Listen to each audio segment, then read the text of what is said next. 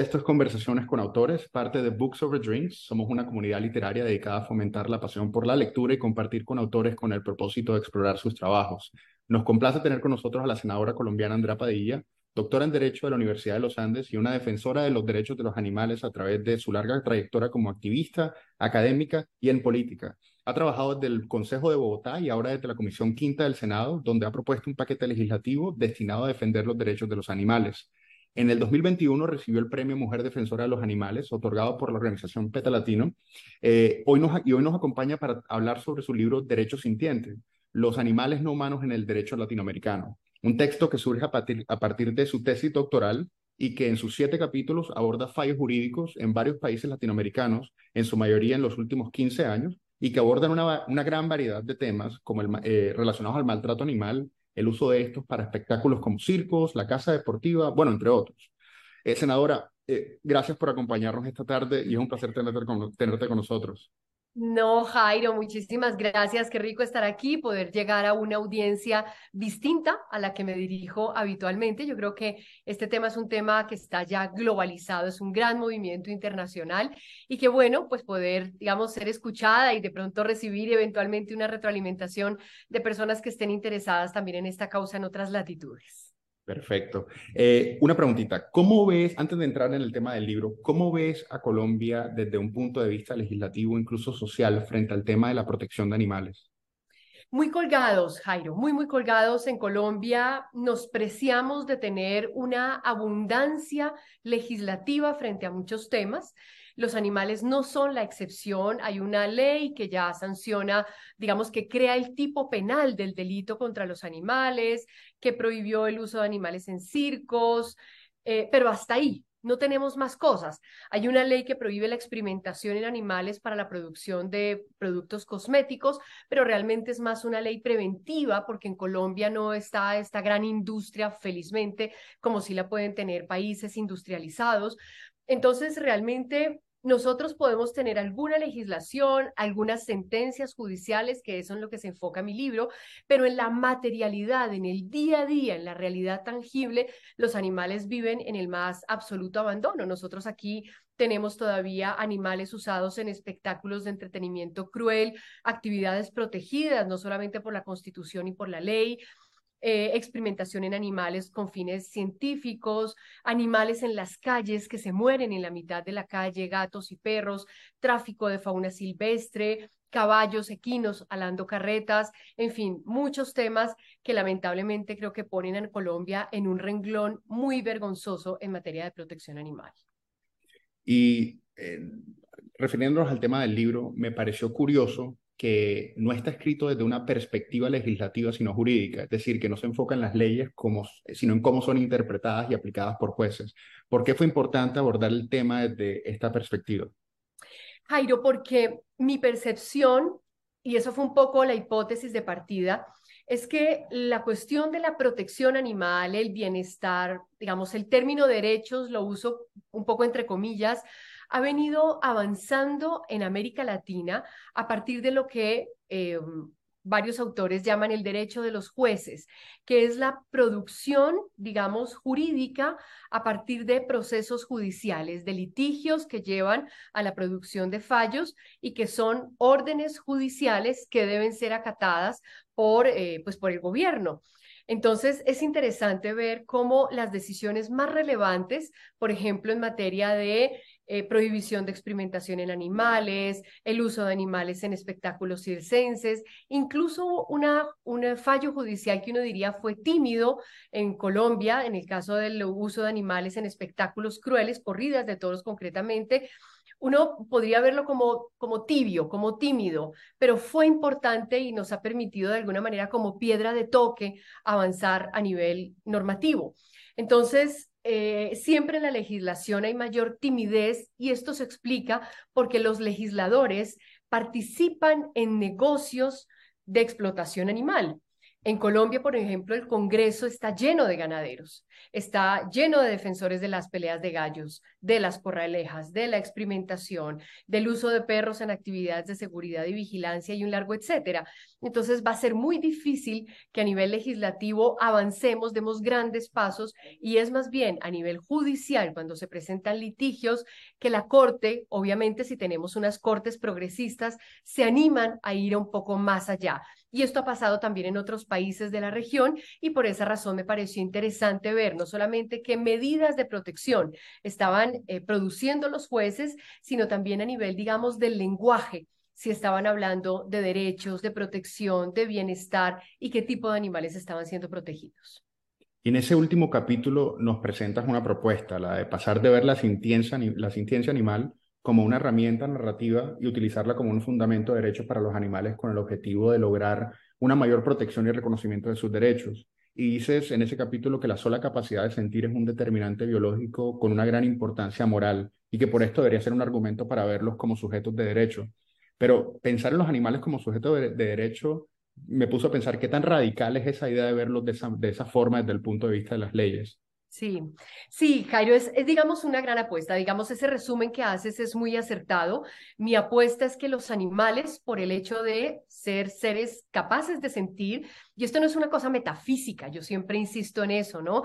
En la capacidad de la sintiencia está dada por la posesión de un sistema nervioso. Ese sistema nervioso es el que nos permite a los animales vertebrados, porque también somos animales, tener experiencias de dolor, de sufrimiento, de placer, etcétera. Y todos los animales vertebrados estamos dotados de esa capacidad de sentir. Entonces, ese, digamos, usando el término de Marta Nussbaum, sería como esa condición umbral. Los que tienen la capacidad de sentir son, digamos, sujetos de derechos. Los que no, pues bueno, digamos, de momento ahí se traza una frontera, que es una frontera bien problemática, Jairo, en todo caso, porque por ejemplo los cefalópodos, ¿no? Los eh, pulpos, los crustáceos, eh, son animales que no entrarían en, esa, en ese rango de los animales sintientes bajo este criterio y sin embargo se ha encontrado que tienen capacidad de sentir, de hecho conciencia, de hecho autoconciencia, Tan es así que el Reino Unido los incluyó en la ley de protección animal para protegerlos, por ejemplo, de medidas tan violentas como cocinarlos estando vivos todavía. Entonces, eh, digamos, bajo esa base planteo, o sobre esa base, que estos animales deberían ser, digamos, beneficiarios de unas prerrogativas que no temo en llamar derechos. La gente dice, bueno, pero derechos, ¿cómo así? Entonces, del derecho a digamos, los, seres humanos todavía no tenemos nuestros derechos garantizados, ¿cómo así que vamos a darles derechos a otros animales? Estamos hablando de los derechos propios a ellos, que puedan vivir en unas condiciones adecuadas a su propia especie, que puedan desarrollar sus capacidades, que puedan estar con sus congéneres, que puedan morir en paz es decir, tener vidas dignas y satisfactorias. No estamos hablando del derecho a la participación política y a la, organización sindical. Son los derechos propios y convenientes a cada especie, que es lo mínimo que deberíamos garantizarle a una criatura sintiente. Claro. Eh, me encantaría que nos hablaras de las estrategias que han utilizado los jueces para proteger a los animales a través del derecho ambiental y cómo están justificando sus, sus fallos dada la ausencia de una mención expresa de los animales en la ley. Por ejemplo, mencionabas en el libro la, decisión del Supremo Tribunal Federal de Brasil, en la que el juez prohibió las peleas de gallos y justificó su decisión en el respeto de los animales como una condición para preservar el medio ambiente. Es muy interesante esto, Jairo, porque ahí es donde uno ve a los jueces haciendo maromas. Entonces, como los animales no están propiamente mencionados en ninguna constitución latinoamericana como sujetos de protección especial. Pues los jueces han dicho, ya que los animales hacen parte de la fauna y la fauna hace parte del ambiente, por lo tanto, los derechos ambientales deben cobijar a los animales y ser protegidos por el hecho de pertenecer al ambiente. Lo que pasa es que algunos jueces se han quedado en esa narrativa que es un poco elemental, porque uno diría, bueno, maltratar a un toro, violentarlo en una corrida de toros o a un gallo en una actividad de pelea, ¿eso qué tiene que ver con la protección ambiental? No se está poniendo en riesgo una especie, no se está violentando un ecosistema. Entonces, hay un forzamiento digamos, en esa lógica, pero ha servido para arrojar medidas de protección. Entonces, un poco lo que miro ahí en el libro es cómo esa narrativa ambiental, es decir, la protección del animal en tanto fauna y en tanto ambiente, se ha venido, digamos, refinando. Y em, pongo de hecho un ejemplo de unos, un loro que fue protegido en una sentencia, creo que del 97, por esa lógica ambiental ¿no? De la fauna que debe ser protegida, entonces lo ponemos en, la, en manos de la autoridad ambiental para proteger el ambiente, ¿no? Y luego en una sentencia mucho más avanzada, el juez dice, protejo a este loro no por el solo hecho de que haga parte de la fauna, sino porque es un ser que siente y sufre. Entonces me parece que ese avance de alguna manera evidencia el refinamiento de esa lógica ambiental que cada vez va siendo más forzada. Eh, pero eso sí depende mucho del juez al que le toque hacer, digamos, la ponencia sobre un determinado litigio. Que me pareció interesante que esas maromas de las que a las que te refieres que a veces los jueces tienen que hacer eh, se daban en, en, temas incluso por fuera del derecho ambiental. Eh, creo que una, otro de los casos que vi, otro de los fallos que, que vi en el libro, era una sentencia en Venezuela en donde el juez se aferró al derecho de protección a menores para sustentar su opinión para que la presencia de estos en espectáculos como corridas de toros atentaba con su integridad moral. Y era más como pensando como que uno, uno se pone a pensar. Entonces, e, es, una, es, una, es otra manera de hacernos saber, esto no está bien, esto no es moral, Sí, exactamente. Es muy interesante ver de dónde sacan herramientas, la protección del ambiente, este, este caso que mencionas de la protección de la infancia, la dignidad. Es muy interesante esa narrativa de la dignidad humana, de que hay que proteger al animal, porque en la medida en que se proteja, se protege la dignidad del ser humano. Es decir, la dignidad como fuente de obligaciones de protección a los animales, que al final terminan siendo unas protecciones indirectas porque no se protege a la criatura individualizada, sino que se protege a esa criatura como parte de un conglomerado ambiental o porque si no se protege, se vulnera la dignidad del ser humano. Es como que el ser humano termina siendo indigno de su condición humana en la medida en que no protege a otro. Es interesante porque al final lo que buscan son caminos para proteger a los animales, pero tienen que hacerlo dentro del marco constitucional existente. Y yo creo que van a pasar todavía muchos años para que en alguna constitución en América Latina podamos incorporar a los animales como sujetos de derechos, entre otras cosas, Jairo, por el temor económico, es decir, yo siempre termino diciendo lo mismo. Aquí uno puede hacer unas discusiones jurídicas muy interesantes, pero al final las oposiciones a estos avances terminan siendo económicas. Es el miedo a que entonces ya no vamos a poder seguir explotando a los animales de la manera, digamos, libre y protegida legalmente como lo venimos haciendo, sino que vamos a encontrar restricciones y eso va a ser muy complicado para la economía. Interesantísimo. Eh, en cuanto al tema de la casa deportiva, en el libro lo abordas diciendo que es un tema nuevo en la jurisprudencia eh, en Colombia y que solo te, y solo te referiste a un fallo de la Corte Constitucional donde no se encontró una justificación para esta práctica, una práctica que es netamente recreacional.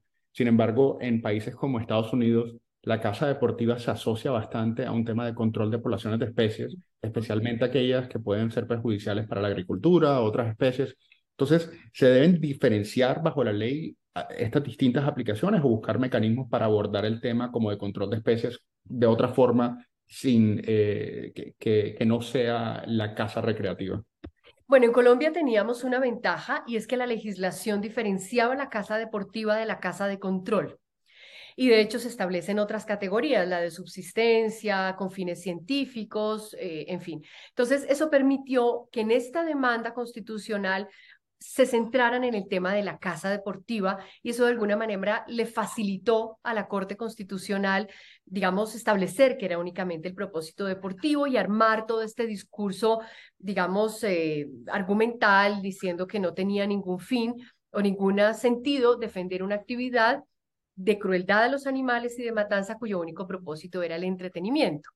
Pero ciertamente si hubiera tenido una misma categoría, habría sido muy difícil, entre otras cosas por lo que bien señalas, y es que la casa, eh, eh, digamos, se ha mantenido como una actividad incluso defendida por ambientalistas, lo que a mí me resulta muy penoso, por el tema de control de especies, ¿no? Y ahí hay una gran tensión que también menciono en mi libro con ambientalistas, ¿no? ambientalistas clásicos, digamos, que incluso miran con mucho recelo esta defensa de los derechos de los animales em, y que sea adoptada digamos, las políticas de protección animal por parte de entidades ambientales. En Colombia dimos esta discusión hace poco porque nuestra pelea era que la política de protección animal quedara incorporada dentro del Ministerio de Ambiente y lo vamos a lograr en plan de desarrollo, te doy esa chiva, lo vamos a lograr. pero ciertamente siempre desde el ambientalismo se ha defendido la caza de control sobre especies invasoras, que yo siempre he dicho, hay otras medidas. De hecho, en España hay, un gran movimiento por lograr que los jabalíes dejen de ser cazados y más bien empiecen a ser eh, controlados vía esterilización, que es la pelea que tenemos en Colombia en el tema de los hipopótamos, por ejemplo. Entonces sí, ha sido difícil, digamos, avanzar en la prohibición de la caza por esta razón. Y refiriéndonos al tema de las corridas de toros, y a propósito de la ley 085 que lleva hasta el Senado y que fue radicada el año pasado, y que buscaba prohibir, y que busca prohibir las corridas de toros en Colombia, eh, ¿qué, quiere decir, qué, qué quiere decir que la ley busca una eliminación progresiva de esas prácticas y no inmediata? Pues mira, Jairo, esa fue una fórmula que encontramos para darle viabilidad al proyecto de ley.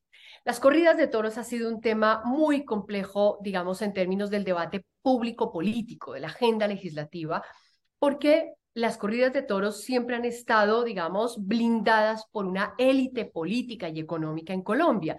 Y me atrevería a decir que lo mismo ocurre en otros países latinoamericanos.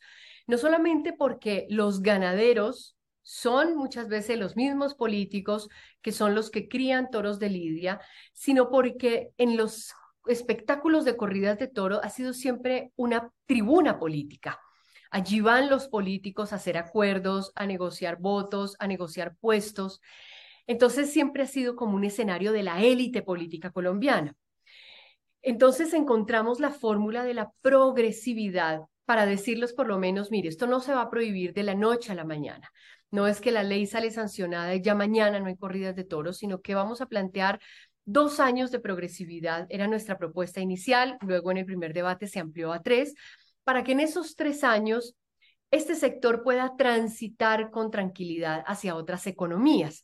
Estamos pensando sobre todo en toreros, novilleros y banderilleros, que son, digamos, el sector de el, renglón más bajo de esa economía. Los criaderos, criadores de toros de lidia, son grandes ganaderos que crían toros de lidia no para subsistir, sino por gusto. En cambio, toreros, banderilleros, novilleros, sí es cierto que son personas, digamos, de un sector, de una extracción social, digamos, más baja, que sí obtiene un beneficio económico que le permite subsistir. Entonces, esos tres años están planteados para esa reacomodación del sector de la economía y esto nos ha servido muchísimo, Jairo, realmente ha dado tranquilidad Tan es así que ya estamos a punto de iniciar nuestro tercer debate, de cuatro. Yo creo, yo creo que esa es una de las cosas que le falta mucho, que, que termina trabajando en contra de muchas leyes que son de aplicación inmediata, y es el hecho de que no permite una transformación económica eh, de parte de las industrias que están afectadas. Eh, pero lo que sí es, lo que sí es necesario, lo que sí es eh, importante es que sí se necesitan, porque parece que el cambio ideológico y cultural se le adelantó al legislativo. En Colombia si no me equivoco, el 80% de las personas eh, están en desacuerdo con las corridas de toros, por ejemplo, y pareciera que todas las semanas nos encontramos con videos o artículos aterradores en las noticias con reportes de maltrato animal, pero parece que no existieran las herramientas o las instituciones para responder a este tipo de casos de manera efectiva. Eso que dices es muy interesante. Lo dijo, de hecho, el primer teórico de los derechos de los animales, Henry Salt, hace más de un siglo, y es que el progreso social es más rápido que el progreso legislativo. El cambio cultural, la mentalidad, la opinión pública alimentada además por una mentalidad, digamos, muy crítica de la juventud, que yo creo que es la que va a terminar haciendo la, gran revolución, no solamente en este, sino en otros temas de justicia social y ambiental, está exigiendo cambios, está viviendo de otras maneras, pero el legislativo sigue ocupado por esos grandes clanes y grupos familiares de la política que se heredan los puestos, que se heredan los cargos, que se heredan los votos y todavía ese Congreso sigue siendo mayoritariamente de los sectores conservadores de la política tradicional. Este año o el año pasado hubo una renovación del Congreso y eso es muy valioso. Llegaron sectores de la izquierda, sectores progresistas, pero eso todavía no nos da la mayoría y aún así uno encuentra, me van a matar mis colegas de izquierda, quienes quiero y respeto mucho, pero aún así uno encuentra en algunos sectores de izquierda, digamos radical, una resistencia a este tema porque lo siguen viendo como un tema pequeño burgués, ¿no? ¿Cómo así que vamos a preocuparnos eh, por legislar para la protección de los animales cuando tenemos niños que se mueren de hambre y, y etcétera, etcétera? Y es cierto, digamos, eso pasa en Colombia, pero mi argumentación es, primero, podemos ocuparnos de todo el tiempo. Si vamos a esperar que todos los problemas de los humanos estén resueltos, nunca vamos a atender los problemas de los animales. Y segundo, tenemos que entender que los problemas de los humanos, el atraso de las regiones en educación, en salud, en igualdad, en oportunidades, está amarrada precisamente a prácticas de violencia animal. Los vehículos de tracción animal, los caballos alando carretas, son alados por personas que no tienen oportunidades, que están inmersas en un círculo de pobreza, se heredan a sus hijos y a sus nietos esa actividad. Entonces tenemos que sacarlos de ese ciclo de pobreza. Las corralejas que se hacen en la costa, en las regiones de la costa eh, caribe y atlántica de Colombia, pues pacífica y atlántica, son regiones que no tienen oportunidades, que son pobres, donde hay violencia contra las mujeres, en fin, donde hay corrupción. Entonces, si seguimos defendiendo estas prácticas porque son tradición, pues nunca vamos a quitar ese parapeto y vamos a seguir, digamos, creyendo que lo que quiere el pueblo es pan y circo, cuando lo que quiere es educación, es empleo, es salud de calidad. Esa es también un poco mi argumentación para amarrar los dos temas. Y estuve leyendo, no sé si es cierto, pero estuve leyendo que le mandaste el libro a todos los magistrados de la Corte Constitucional y a tus colegas en el Congreso. Entonces, sí, lo, lo, hice. ¿Cuál es el ambiente político y la receptividad a este tipo de proyectos de ley? Bueno, yo ahora estoy optimista porque en la Corte hay un balance, digamos, de 5-4. Son nueve magistrados y siempre habría sido la mayoría conservadora de la Corte digamos, conservadora en términos del tema del aborto, unión de parejas del mismo sexo eh, y en los temas de los animales. Pero ahora hay un 5-4, digamos, esos cinco de mentalidad un poco más liberal y progresista. Entonces, eso por supuesto me da mucha esperanza. Recientemente tuvimos un auto de la Corte Constitucional muy lamentable que le ordena a Bogotá reabrir la plaza de toros para corridas de toros siendo que ya llevábamos dos años sin corridas de toros precisamente por un acuerdo de mi autoría, pero resulta que ese auto lo expidió la sala tercera, que es justamente donde hay dos jueces de línea muy conservadora. Tuvimos muy mala suerte en ese sentido, pero la corte en general ha sido una corte, digamos, yo diría, mm, como deferente frente a estos temas, o sea, han buscado unos equilibrios muy interesantes entre los temas culturales y la protección animal. No se han cerrado a la protección animal. Han hablado de los animales como seres sintientes, que son de protección especial. Han resaltado que muchas manifestaciones culturales son crueles, es decir, que no están exentas de violencia y por lo tanto como Estado debemos ir avanzando en su prohibición. En el caso de las corridas de toros estableció unas condiciones para las corridas de toros con el fin de desincentivarlas, prohibió la caza deportiva, eh, declaró legal la ley que prohíbe el uso de animales silvestres en circos.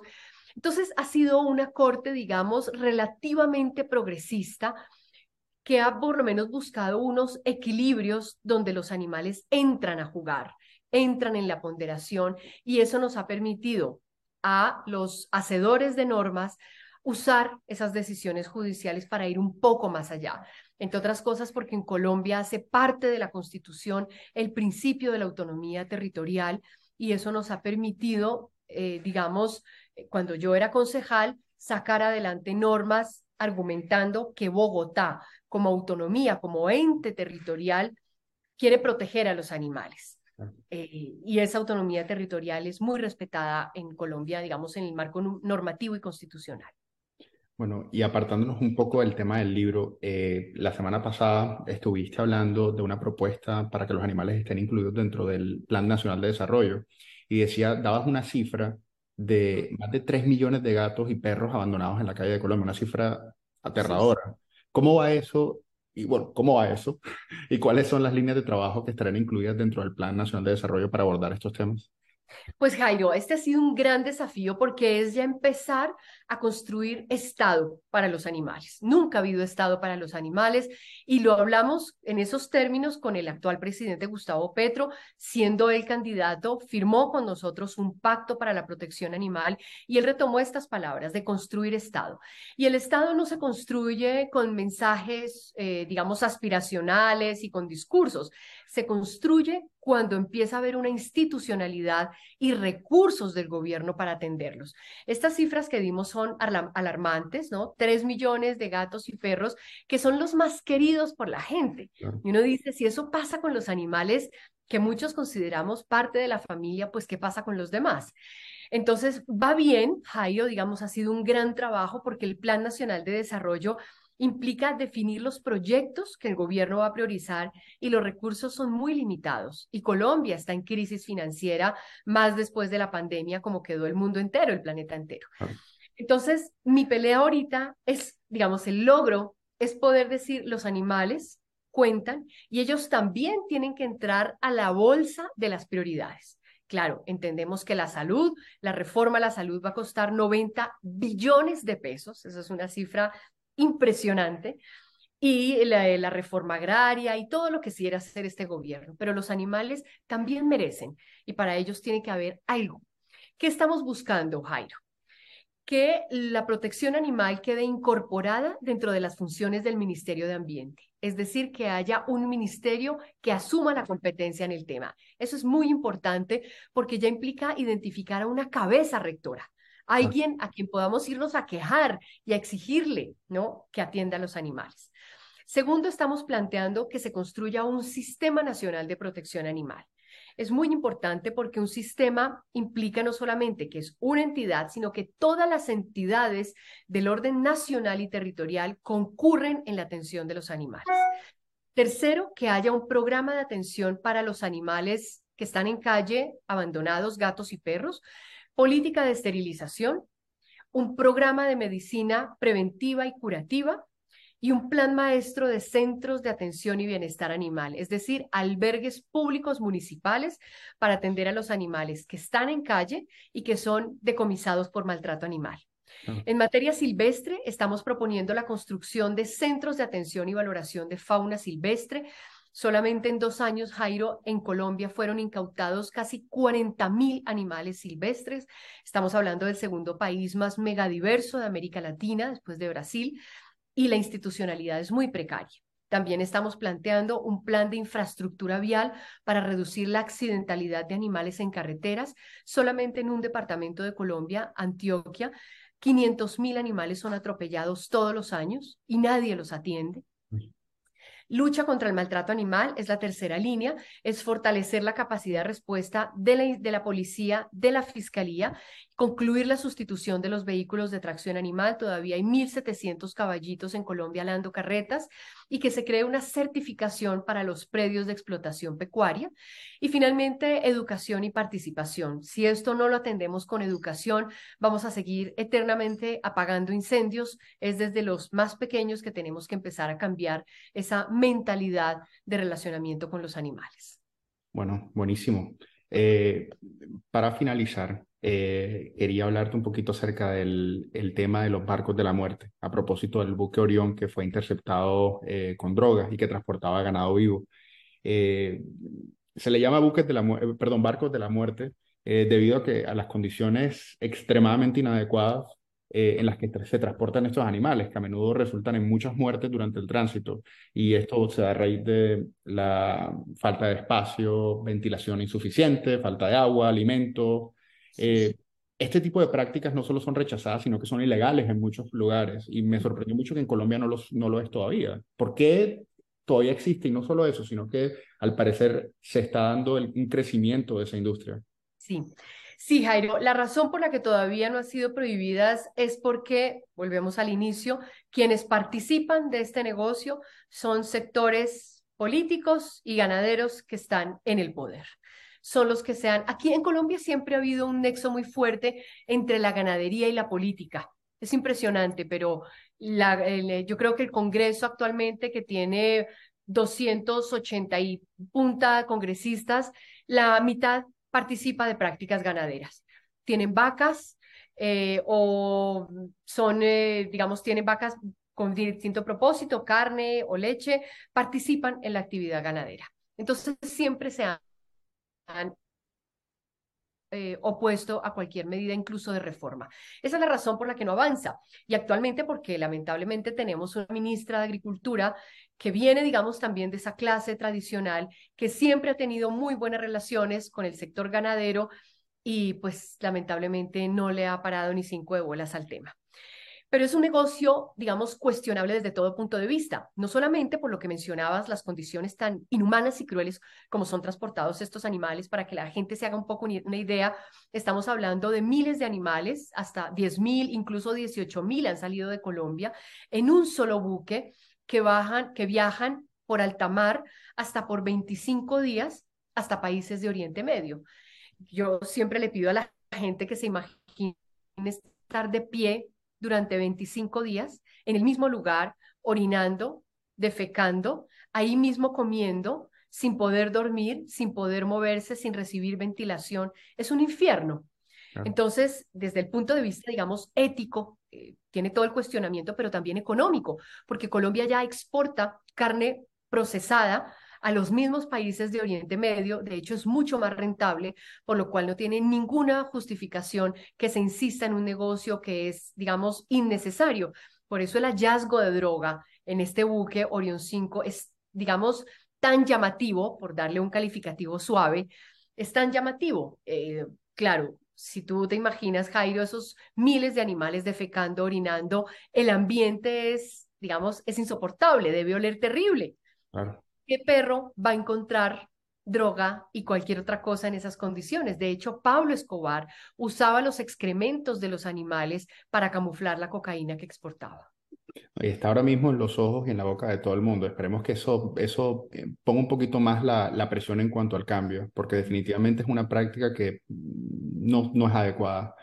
Eh, bueno, el libro se llama Derecho Sintiente, escrito por la senadora Andrea Padilla. Vamos a compartir un enlace para que conozcan un poco más acerca de este libro, este maravilloso libro, y que puedan adquirir su copia. Senadora, fue un placer charlar contigo sobre tu libro y esperamos tenerte de regreso con nosotros. Qué rico, Jairo. Aquí atenta siempre a conversar contigo sobre muchos temas. Estoy escribiendo, estoy intentando escribir ahora un poco de literatura. Vamos a ver si la vida me lo permite. Ojalá pronto podamos conversar. Con todo gusto, por supuesto. vale, Jairo, un abrazo, mil gracias.